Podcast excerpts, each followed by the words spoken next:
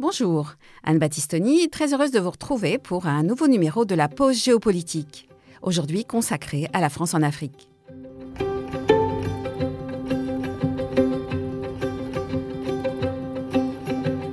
Depuis le début de l'année 2023, le président français se montre très actif sur le front diplomatique africain. En janvier, il a reçu à l'Élysée le président ivoirien Alassane Ouattara. En février, le président du Tchad, Mahamat Idriss Déby, et le Premier ministre éthiopien, Abiy Ahmed. Début mars, il a effectué une tournée express dans quatre pays d'Afrique centrale. Le message est clair. Il faut contrecarrer la propagande russe qui dépeint la France comme une puissance coloniale.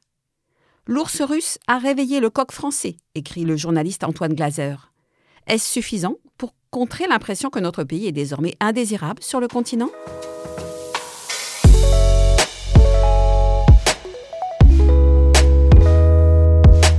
Le 6 février dernier, Amira Bouraoui, journaliste et activiste franco-algérienne qui avait réussi à fuir son pays pour la Tunisie, a pu embarquer dans un avion à destination de la France, échappant à l'expulsion et l'arrestation en Algérie. Ce faisant, la France a heurté l'Algérie qui a rappelé son ambassadeur, et cet énième coup de froid entre les deux pays intervient alors que Paris et Alger avaient cherché à l'été 2022 à relancer leur coopération. Une illustration de plus de la difficulté de la France à avoir une relation apaisée et confiante avec ses anciennes possessions d'Afrique du Nord. Mais, au-delà de l'Afrique du Nord, c'est toute la place de la France en Afrique qui est aujourd'hui en question. La réelle politique aujourd'hui menée par Emmanuel Macron, évoquant un nouveau partenariat Afrique-France en mars, peut-elle masquer le fait que nous sommes à l'heure du divorce? Mais à quoi correspond-il? Est-ce simplement un moment de l'histoire qui fait que la France est aujourd'hui un bouc émissaire de situations de crise? Ou la rupture est-elle plus grave? Ce divorce est-il simplement la fin ultime de la décolonisation ou s'apparente-t-il à un divorce pour faute lié aux comportements néocoloniaux de la France? Est-il une simple décision africaine ou une manipulation des Africains par des puissances étrangères, au premier rang desquelles la Russie et la Chine? Beaucoup de questions donc. Et si l'on doit considérer l'Afrique des rives de la Méditerranée jusqu'au cap de Bonne-Espérance, nous nous concentrerons ici dans nos exemples sur l'évolution de l'Afrique subsaharienne francophone mais sans ignorer que cette lame de fond contestataire de la présence française dépasse ce cadre géographique.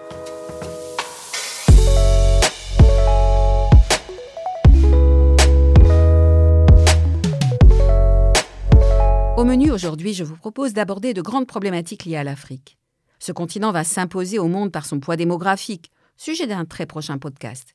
Il nous faudra réfléchir aussi à ses enjeux sécuritaires et de développement, au tournant autoritaire qui affecte nombre de ces États aujourd'hui, au legs de la colonisation et de la décolonisation, resituer enfin l'influence française dans le contexte de l'arrivée en force des puissances émergentes sur le continent et d'une contestation de l'ordre occidental. Beaucoup de sujets donc qui ne seront tous pas épuisés ici. Retour sur l'événement. Les derniers soldats français ont quitté le Mali ce lundi, après plus de 9 ans de présence.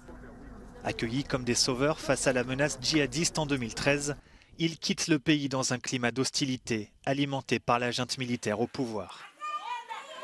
Pour certains, ce départ est une occasion pour les Maliens de reprendre leur destin en main. Comme moi, comme beaucoup d'autres Maliens qui l'attendent avec impatience, le départ des troupes étrangères. Bon, d'accord, après ce, départ-là que nous attendons tous, il y a beaucoup de choses à faire. Hein on, doit travailler dur hein, pour, pour combler ce vide-là. Donc c'est à nous, les Maliens, de donner les mains dans les mains pour combler ce vide. Pour d'autres, le retrait des troupes françaises ne change pas grand-chose. Les gens n'ont pas compris que si la France part ou reste, ça ne changera rien, dit cet homme. Le Mali doit prendre ses responsabilités. Que la France parte ou reste, il doit prendre ses responsabilités alors que l'opération Barkhane a mobilisé jusqu'à 5500 militaires français au Sahel, ils ne seront plus que 2500 à la fin de l'année, notamment au Niger et au Tchad. Fin février, les 400 soldats des forces spéciales françaises ont dû quitter leur base à Ouagadougou à la demande des autorités burkinabèses. Ces forces d'intervention à la présence discrète intervenaient dans le cadre de la lutte antiterroriste dans l'ensemble de la région sahélienne. Le jeune dirigeant du pays, le capitaine Traoré, arrivé au pouvoir en septembre par un coup d'État dirigé contre le lieutenant-colonel Damima, lui-même auteur d'un coup d'État, dénonça début mars l'accord de défense qui liait son pays à la France. Changement de politique d'ailleurs annoncé en décembre par le voyage de son Premier ministre à Moscou, ou encore l'interdiction de diffusion de RFI dans le pays. Les manifestations dans la capitale Ouagadougou, au cours desquelles avaient fusé des slogans comme L'armée française partait de chez nous ou encore Non à la France, voleur de l'Afrique, ces manifestations laissaient à penser que la population se réjouissait de la décision, alors que le contexte est sombre dans le pays. Le Burkina Faso connaît une situation sécuritaire qui ne cesse de se dégrader depuis l'arrivée des islamistes dans le pays en 2015. Aujourd'hui, 40% du pays échappe à l'autorité du gouvernement. Plus d'un million de villageois sont soumis à des blocus par des groupes islamistes. Le pays compte environ 2 millions de déplacés, et le conflit a fait environ 4000 victimes depuis le début. Cette éviction des Français suit celle qui s'est produite en Centrafrique. Les ultimes soldats français ont quitté le pays en décembre. Et au Mali. Reprenons ce dernier exemple. En 2013, à la demande du pouvoir en place à Bamako, le président François Hollande lance l'opération Serval au Mali qui a pour but de repousser les forces djihadistes qui progressaient vers la capitale. Cette opération fut un succès militaire. Les forces françaises sont alors acclamées. En 2014 débute l'opération Barkhane. Elle prend le relais des opérations Serval et Épervier, nom d'une mission française au Tchad depuis 1986. L'armée française s'installe durablement dans la région sahélienne pour combattre les groupes djihadistes elle le fait en lien étroit avec les États du G5 Sahel Mauritanie, Mali, Burkina Faso, Niger et Tchad. Mobilisant à son maximum 5000 soldats français, Barkhane intègre également à partir de 2018 des forces d'autres pays européens. Les militaires remportent des victoires tactiques, neutralisent, c'est-à-dire abattent, des chefs djihadistes, mais l'insécurité perdure notamment dans la zone des trois frontières, à la jonction du Mali, Burkina Faso et Niger. Dans ce contexte, deux coups d'État successifs, en 2020 et 2021, placent au pouvoir à Bamako le, colonel Assimi Goïta. La présence de la société de sécurité russe Wagner est attestée dès la fin 2021. Les relations franco-maliennes se tendent rapidement. L'ambassadeur français doit quitter le pays, début 2022, les critiques les plus violentes, notamment à la tribune de l'ONU en septembre dernier, sont lancées contre les Français, accusés de pratiques, je cite, néocoloniales, condescendantes, paternalistes et revanchardes, et même accusés de fournir aux groupes djihadistes armes, munitions et renseignements. Dans ce contexte, les forces françaises ont quitté le pays à l'été dernier, la France annonce la fin de l'opération Barkhane et le maintien des dispositifs allégés au Sahel, la rupture avec le Mali est totale. Alors, pourquoi ces évictions et ce divorce brutal avec ces trois pays? Remarquons tout d'abord que la dénonciation des liens avec la France est un puissant élément de mobilisation dans d'autres pays de l'Afrique francophone. Au Sénégal, par exemple, le principal opposant au président Macky Sall, Ousmane Sonko, se sert de la dénonciation des liens entre Dakar et Paris pour mobiliser la jeunesse sénégalaise contre son président. Il est temps que la France lève son genou de notre cou, n'hésite-t-il pas à lancer. Alors, pourquoi tant d'hostilité? Il s'agit d'abord d'un échec sécuritaire. Le Sahel, ce territoire au sud du Sahara, n'a pas été pacifié, et les populations locales ne comprennent pas l'échec français alors que les moyens déployés sont importants. Cela ouvre la voie aux théories complotistes les plus diverses, et, au minimum, à l'idée que la France n'a pas fait ce qu'il fallait. L'aide considérable de l'OTAN à l'Ukraine aujourd'hui accroît ce sentiment de deux poids, deux mesures.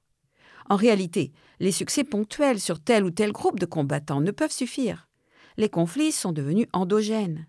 Si les premiers djihadistes étaient des étrangers au sein d'Al-Qaïda au Maghreb islamique, par exemple, les djihadistes se recrutent désormais dans les communautés locales brimées par le pouvoir central. Donc de plus en plus, les conflits deviennent des guerres civiles, opposant des forces opposées pour le contrôle du pays ou de certains territoires, et la stratégie française ne peut y remédier. Le projet de l'opération Barkhane au Sahel reposait sur un triptyque, les trois D défense, diplomatie et développement. Mais, faute d'avoir réussi la phase de sécurisation, le reste, et notamment le développement, n'a pas suivi, et les populations ont vu leurs conditions de vie se dégrader. Mais si cet échec s'est retourné contre la France, c'est aussi parce qu'elle était particulièrement vulnérable aux attaques. D'une part, par son passé colonial, qui rend suspectes les actions françaises accusées d'être à visée néocoloniale. Au fond, et à force de dire que la France a des responsabilités particulières en Afrique, phrase qu'ont affectionné nos présidents, cela s'est retourné contre elle, et elle est une cible toute trouvée. Mais d'autre part, la France s'est rendue vulnérable par le grand écart permanent de son discours. Je m'explique, elle insiste sur certaines valeurs, comme droits de l'homme et démocratie, critique les dirigeants issus de coups d'État, mais en même temps ne s'est pas départie de comportements datant de la France-Afrique, et nous reviendrons bien sûr sur ce concept. C'est-à-dire qu'elle maintient un ferme soutien des dirigeants autoritaires et corrompus, de Biya au Cameroun à Bongo au Gabon. Et elle a adoubé sans difficulté le nouveau dirigeant tchadien, le fils d'Idriss Déby, même si l'opposition tchadienne fut en réalité exclue de la transition. La France est donc prise dans des contradictions dont elle ne parvient pas à s'extraire. Soit elle entend rompre avec son passé d'ingérence multiple, il n'y eut pas moins de 55 interventions de l'armée française depuis 1960 en Afrique, et alors elle suscite la méfiance des dirigeants qui voyaient en elle la garante de leur pouvoir, avec le risque qu'ils se tournent vers d'autres partenaires. Soit elle continue d'intervenir et de soutenir certains régimes, mais elle apparaît comme néocoloniale et comme un frein aux aspirations démocratiques dans l'esprit des populations. Tout cela pose la question de l'héritage des politiques africaines de la France, nous y reviendrons. Bertrand Badi explique que trois strates de ces sociétés africaines ont convergé récemment dans leur critique à l'encontre de la France. En bas de l'échelle, les populations les plus humbles, majoritaires, dont les conditions de vie ont été fortement dégradées par l'insécurité quotidienne qui n'a cessé de croître en dépit des Français. Ensuite, les classes moyennes, surtout urbaines, bien reliées au monde par Internet et qui ressentent comme une humiliation le fait de demeurer une périphérie du monde, encore dominée, et réclament la pleine souveraineté de leur pays. Enfin, les élites dirigeantes font de la critique de la France, de la défense de leur souveraineté bafouée leur fonds de commerce, ils y trouvent la justification de leurs échecs et un bouc émissaire utile, expliquant que les souffrances du peuple sont liées à l'impérialisme extérieur, français bien évidemment. Il faut le courage du président du Niger, Mohamed Bazoum, pour expliquer que les choses ne sont pas si simples. Les critiques les plus virulentes contre la France émanent d'un nouveau courant panafricaniste, nourri d'un imaginaire révolutionnaire et qui s'inscrit dans la volonté du Sud global de remettre en cause l'ordre ancien, dominé par les Occidentaux. À cet égard, et c'est important, il faut rappeler que la France n'est pas la seule visée. On entend aussi des slogans appelant au départ des casques bleus, et l'ONU est une cible fréquente des manifestants.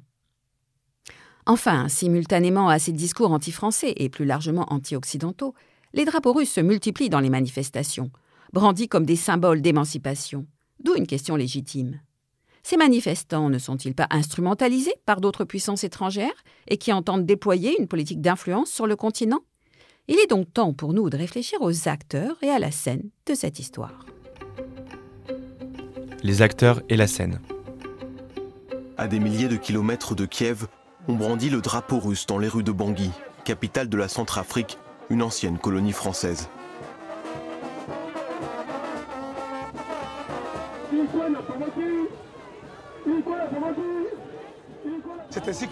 Les Russes ont demandé à l'Ukraine d'arrêter ses attaques. Mais les Ukrainiens n'ont pas obéi.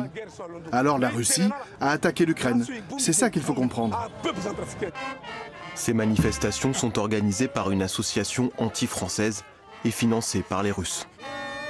La Russie est en train de traverser un moment difficile où nous sommes obligés de lui apporter un soutien moral. Et cette manifestation, c'est juste pour lui démontrer par A que, en tout cas, la République centrafricaine le soutient, le soutient à tous les niveaux. Qu'est-ce que l'Afrique? Un continent de près de 30 millions de kilomètres carrés. 54 États, ce qui inclut les îles de l'océan Indien comme Maurice, et ce nombre dit l'intérêt que peut représenter ces voix à l'Assemblée générale de l'ONU. L'Union africaine est l'organisation régionale du continent. Tout en acceptant la balkanisation, en quelque sorte du continent issu de la période coloniale, l'UA incarne le rêve panafricain d'union, car la diversité est grande. L'Afrique est une mosaïque de peuples, plus d'un millier de langues y sont parlées. La démographie est une dimension majeure de la réalité géopolitique africaine. 1,4 milliard d'habitants aujourd'hui pour le continent, encore peu densément peuplé. 50 habitants kilomètre. Le continent n'en comptait que 250 millions environ en 1950. Et dans moins de 30 ans, en 2050, cette population aura doublé ou presque, avec 2 milliards d'habitants, soit un quart de la population mondiale et il faut garder à l'esprit que la moitié de la population a moins de 20 ans.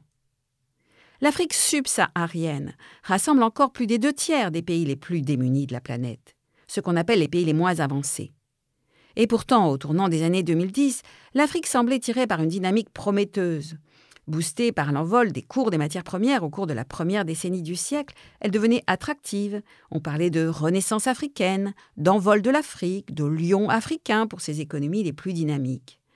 Mais le tableau du continent est aujourd'hui très nuancé. Il a été frappé indirectement mais durement par la pandémie, par la contraction de l'économie mondiale, par la guerre en Ukraine. 19 pays en Afrique subsaharienne sont aujourd'hui surendettés. Un pays présenté longtemps comme modèle de gouvernance et prometteur, le Ghana, vient de faire défaut sur sa dette. Dans ces conditions, la démocratie, qui avait fortement progressé au cours des 30 dernières années, est partout en recul. Ah, certes, tout le monde se proclame démocrate, mais à l'image de Paul Kagame au Rwanda, cela ne veut pas dire adoption du modèle de la démocratie occidentale. Et en Afrique de l'Ouest, francophone, les coups d'État se multiplient. Guinée, Mali, Burkina Faso. Alors que la situation sécuritaire ne cesse de se dégrader.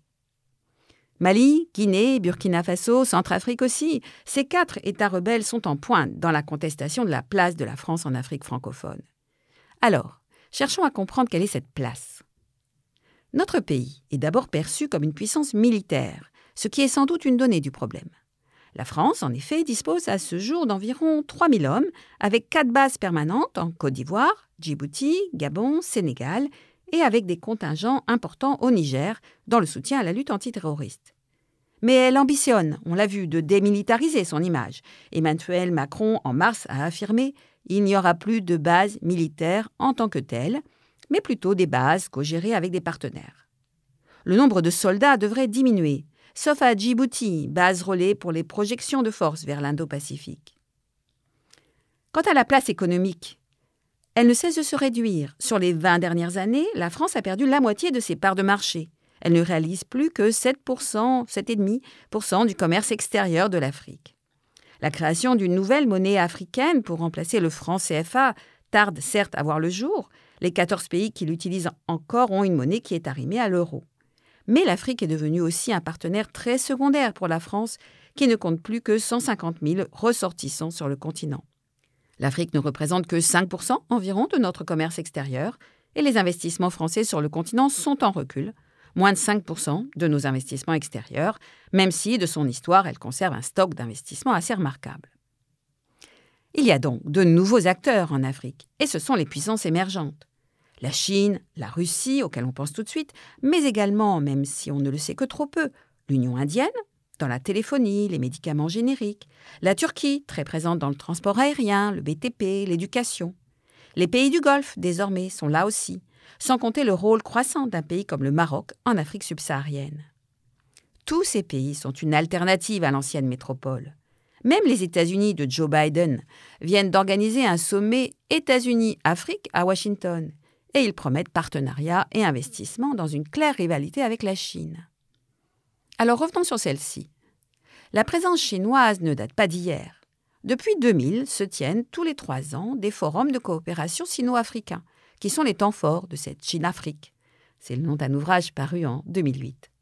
Depuis 13 ans, la Chine est le premier partenaire commercial de l'Afrique. Elle a développé avec ce continent des relations d'abord économiques avec des objectifs politiques. Relations économiques, car la Chine propose des investissements massifs dans les infrastructures et l'exploitation des ressources. Elle a inclus l'Afrique dans son projet des routes de la soie, sorte de mondialisation à la chinoise, on le sait bien.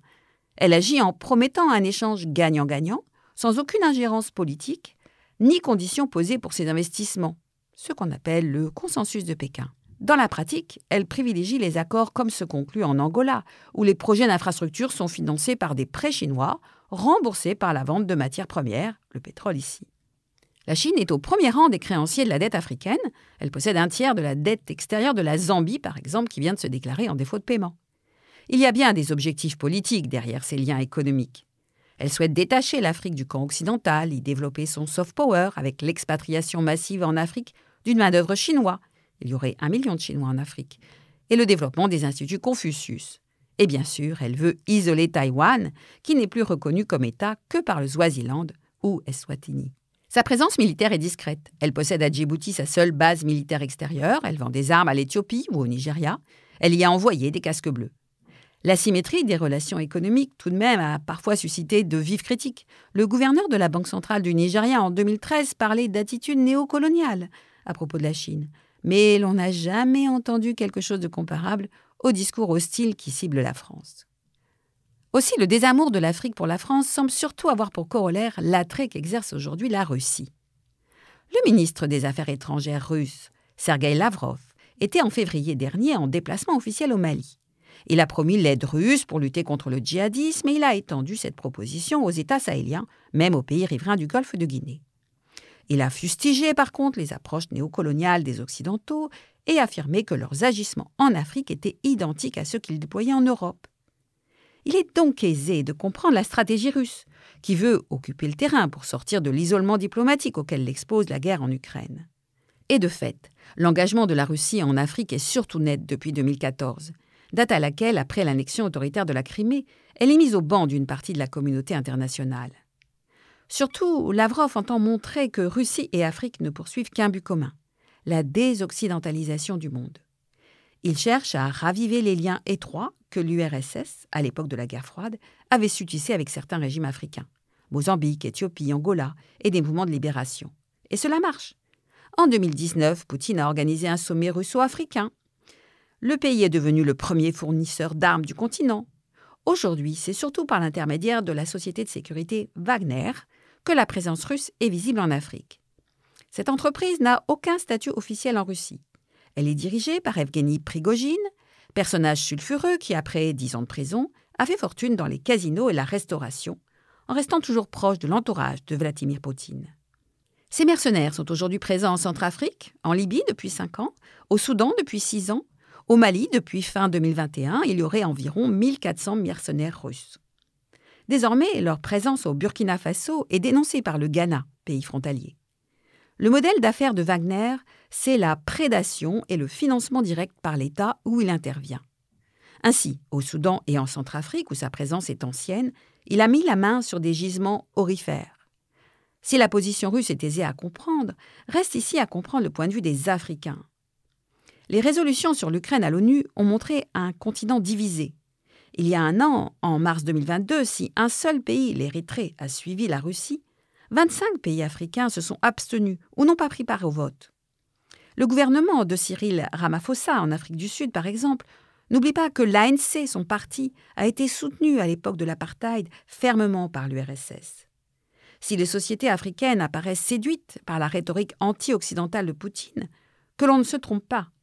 La présence de Wagner dans certains États est liée directement aux besoins de sécurisation de nouveaux pouvoirs. Prenons le cas du Burkina Faso. Le capitaine Traoré a une position fragile, y compris au sein de l'armée. Début 2023, des civils ont même créé un mouvement citoyen, les Justes pour la défense du Faso, qui appelle la junte à redonner le pouvoir au peuple. Les mercenaires de Wagner viennent protéger non le pays, mais les gouvernants. La Russie offre la sécurisation de régimes, et non de pays, contre de la prédation. Son art à mener une guerre informationnelle fait le reste. Elle insiste sur la défense des valeurs conservatrices qu'elle oppose à la décadence des sociétés occidentales et s'est propagée de ses infox. Lors du putsch de Traoré, a couru la rumeur, infondée, que la France entendait soutenir son prédécesseur. Cela a suffi à déclencher des manifestations populaires contre l'ancien colonisateur, accusé d'ingérence, manifestations accompagnées du saccage de locaux français et où l'on vit des drapeaux russes brandis. Il y a donc bien un passif entre ces pays et la France qui explique que la relation est toujours habitée par le soupçon, quoi que fasse la France. Alors, revenons sur cette histoire. Le fin mot de l'histoire.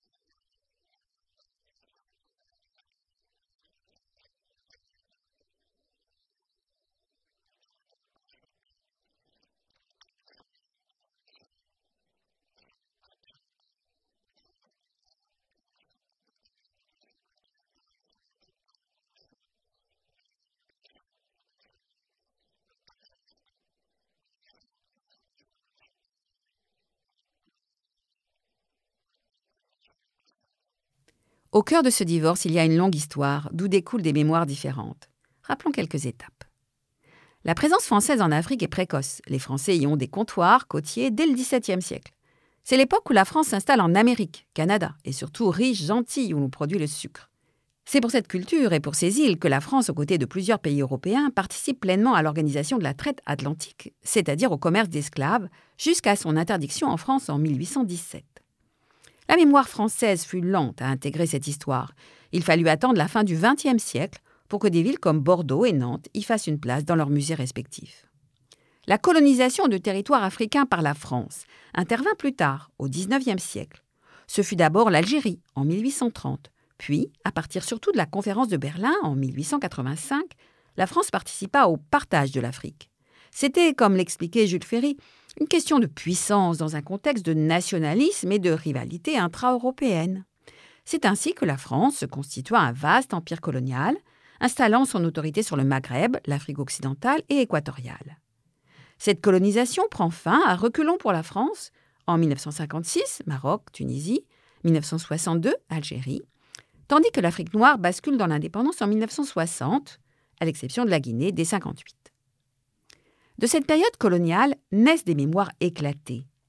Le récit français de l'histoire nationale présenta longtemps un processus pacifique de colonisation, avec des explorateurs qui, comme Savorgnan de Brazza, étaient des héros libérateurs apportant la civilisation. La réalité est une conquête par le sabre et la négociation avec des chefs locaux qui signent des accords vite trahis le plus souvent. Par exemple, ce sont bien des guerres de conquête meurtrières que mènent les Français en Algérie ou à Madagascar. Dans un même registre, les débats sont vifs sur la responsabilité de la colonisation dans le sous-développement, comme dans les difficultés politiques des pays africains. Les travaux des historiens ne cessent d'enrichir nos analyses.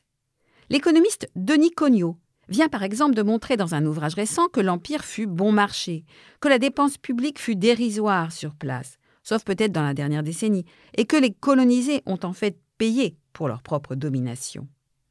Je vous conseille l'ouvrage d'Hubert Bonin, L'Empire colonial français de l'histoire aux héritages, qui est très éclairant sur ces débats.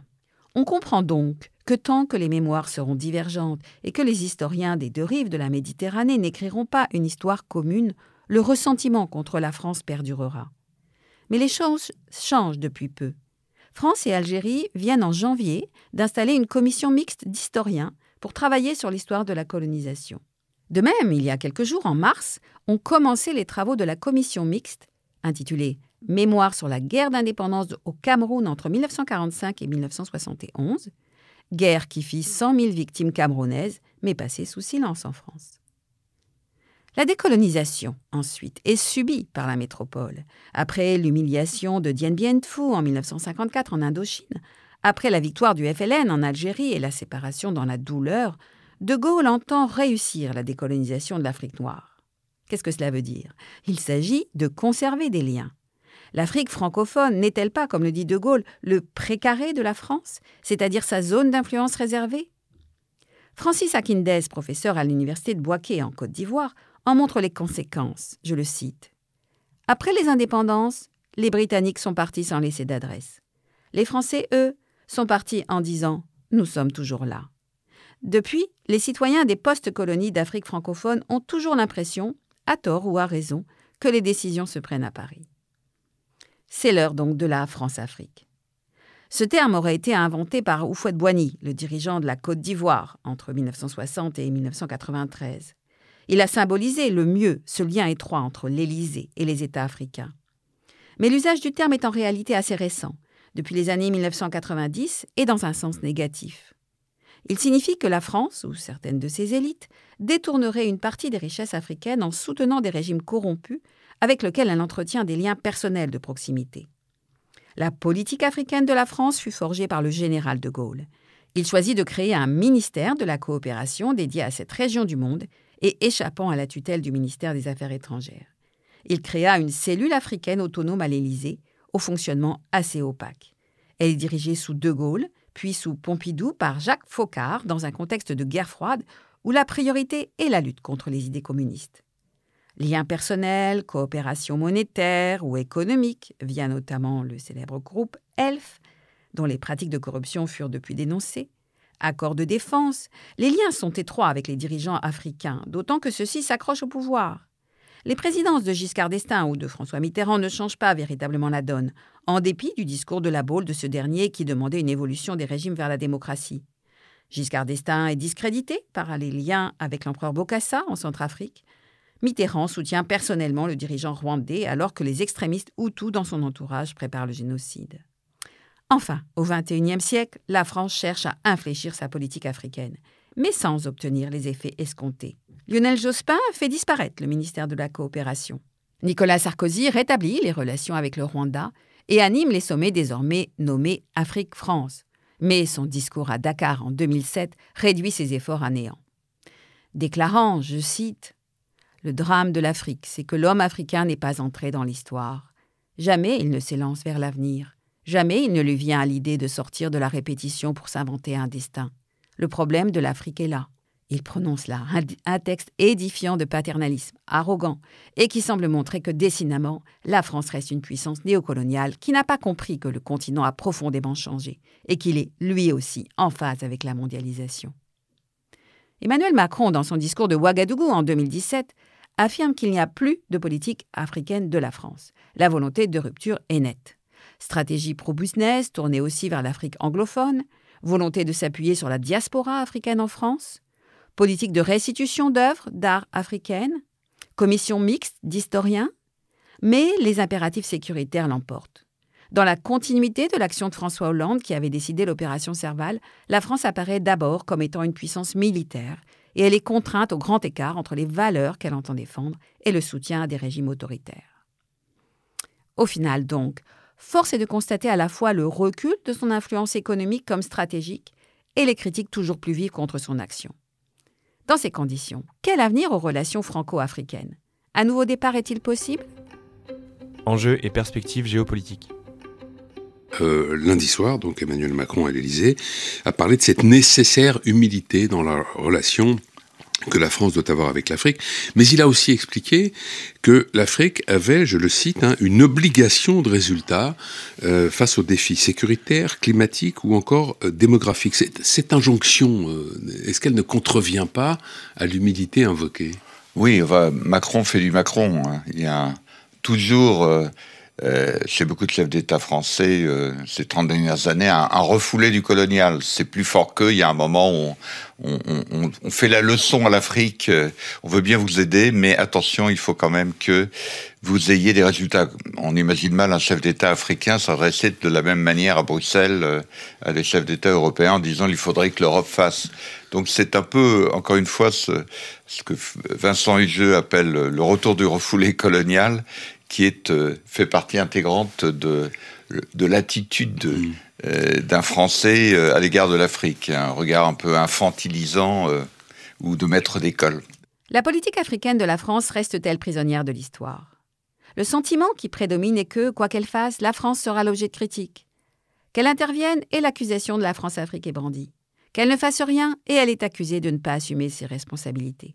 Alors, le divorce est-il consommé? Terminons par quelques perspectives. Première remarque, ce qui se joue aujourd'hui en Afrique francophone, c'est l'achèvement de la décolonisation. Nous sous-estimons trop, côté français, cet héritage colonial et les violences subies par les populations africaines qui en ont gardé la mémoire. En dépit de belles intentions, il y a encore du paternalisme dans l'attitude des dirigeants français. Comme lorsqu'Emmanuel Macron, dans son récent voyage en RDC, République démocratique du Congo, sermonne le président Tshisekedi en rappelant que son pays n'a pas été capable depuis 1994 de restaurer sa souveraineté ni militaire ni sécuritaire. Or, celui-ci ne le sait que trop, et le pays souffre de l'intervention de puissances extérieures. La France paye aussi son soutien à des dirigeants qui n'ont pas su donner un avenir à la jeunesse de ces pays. La quête de la souveraineté est un leitmotiv dans les discours de cette jeunesse, souvent associé à un rêve de panafricanisme. Certes, l'Union africaine est encore loin d'incarner le panafricanisme attendu, L'Afrique ne réglera pas ses problèmes seule, elle a besoin de partenaires. Mais la France n'est pas incontournable, et il faut reconnaître qu'elle a un passif qui joue contre elle, d'où une méfiance certaine. Deuxième remarque, ce divorce dépasse largement la France. Il démontre l'insertion plus large de l'Afrique dans un vaste mouvement de multi-alignement et de désoccidentalisation du monde. Brandir le drapeau russe, c'est une manière simple de dire on a le choix. La Russie réussit à être populaire en ne parlant pas d'elle-même. N'est-elle pas aujourd'hui la première puissance impérialiste? Elle parvient à rejoindre l'Afrique sur le sentiment d'humiliation et insiste sur le double discours de l'Occident qui ne cesse de fixer des règles sans les appliquer lui-même. Certains politiques africains rappellent ainsi que si le djihadisme a déferlé sur le Sahel, cela découla en partie de l'effondrement libyen provoqué par l'intervention occidentale en 2011. Ce qui est en jeu ici, c'est bien le rejet de l'Occident, et ce n'est pas propre à l'Afrique. Un milliard d'Occidentaux doivent revoir leur rapport avec les sept autres milliards d'êtres humains. Troisième remarque. La question migratoire est une donnée clé de l'animosité présente, mais aussi des futures relations entre Afrique et France. Les Africains ne constituent qu'une part minoritaire des migrants arrivant en France. En 2020, 20% des immigrés venaient d'Afrique subsaharienne. La politique des visas pour les Africains est très discriminante. Les portes de l'exil se ferment. Et les Européens ont passé des accords avec la Libye ou certains pays africains pour que la gestion de ces flux soit gérée à partir de la rive sud de la Méditerranée. En comparaison, l'accueil chaleureux réservé aux réfugiés ukrainiens a été ressenti comme une grande discrimination. De même que le vote en 2019 d'une loi multipliant par 10 les frais de scolarité pour les étudiants non européens dans les universités françaises. Aujourd'hui, la France prépare une nouvelle loi immigration qui prévoit une carte de séjour pour les métiers en tension. Conséquence, l'Afrique francophone crée un exode plus massif de ses médecins, qu'elle a formés mais qui partent ensuite en Europe. Alors, que faire? L'ancien ministre des Affaires étrangères Hubert Védrine défendait récemment une position radicale. Les Africains ne veulent plus de nous, on s'en va, on tire le tapis. Cela a déjà commencé en réalité. Nous avons aujourd'hui beaucoup plus de ressortissants et nous investissons bien davantage dans la région Indo-Pacifique. L'Afrique est-elle encore notre horizon?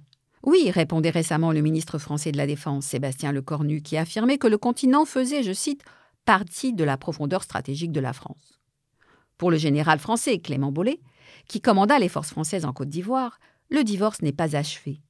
Il expliquait, dans une tribune publiée en janvier, que nous allons vers de nouvelles déconvenues au Sénégal, au Congo, au Cameroun, mais qu'il fallait rester ambitieux, je cite, en agissant sur le long terme, avec humilité, générosité et cohérence avec nos valeurs. C'est de notre intérêt, car nos destins sont liés. Mais il y a, ajoute-t-il, un impératif. Le message, l'Afrique aux Africains, doit être entendu et compris. La relation Afrique-France a donc besoin d'un nouveau narratif, qui ne sera pas facile à construire. Affirmer qu'il n'y a plus de politique africaine de la France, c'est laisser la porte ouverte aussi aux ambitions des autres pays, alors que la France entend défendre ses positions économiques. Abandonner la France-Afrique, mais soutenir des pays frères comme Gabon et Congo, c'est risquer de ne pas être cru. On peut cependant trouver de l'optimisme à entendre Lionel Zinzou, ancien Premier ministre du Bénin, affirmer en mai dernier, je le cite, Je ne crois pas à un sentiment général anti-français en Afrique francophone, où les populations aspirent avant tout à une véritable indépendance politique et économique de leur pays.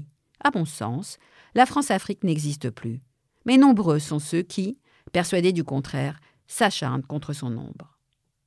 À la France donc de construire de nouveaux partenariats avec une histoire partagée, davantage d'échanges culturels et scientifiques, moins de tracasseries administratives et moins de présence militaire comme cela se met en place. C'est un fait. Paris n'est plus la grande puissance interlocutrice incontestée des pays africains francophones, et elle peut s'inquiéter avec raison de la concurrence de la Chine et de la Russie. Mais, comme le suggère le chercheur américain Ken Opalo, Plutôt que d'attribuer le divorce actuel, je le cite, au résultat de la propagande russe anti-française, les décideurs français devraient chercher à comprendre comment les 60 dernières années, si ce n'est davantage, ont conduit à la situation actuelle. Ainsi, et avec le temps, pourra être bâtie cette relation apaisée qui est de l'intérêt des deux parties. Un sujet à suivre, assurément donc, et à approfondir si vous le souhaitez avec, sur Major Prépa, une petite sélection bibliographique que je vous propose. Merci beaucoup pour votre écoute. Pensez à vous abonner sur votre application favorite. Belle journée à vous et à très bientôt pour un nouveau numéro de la pause géopolitique.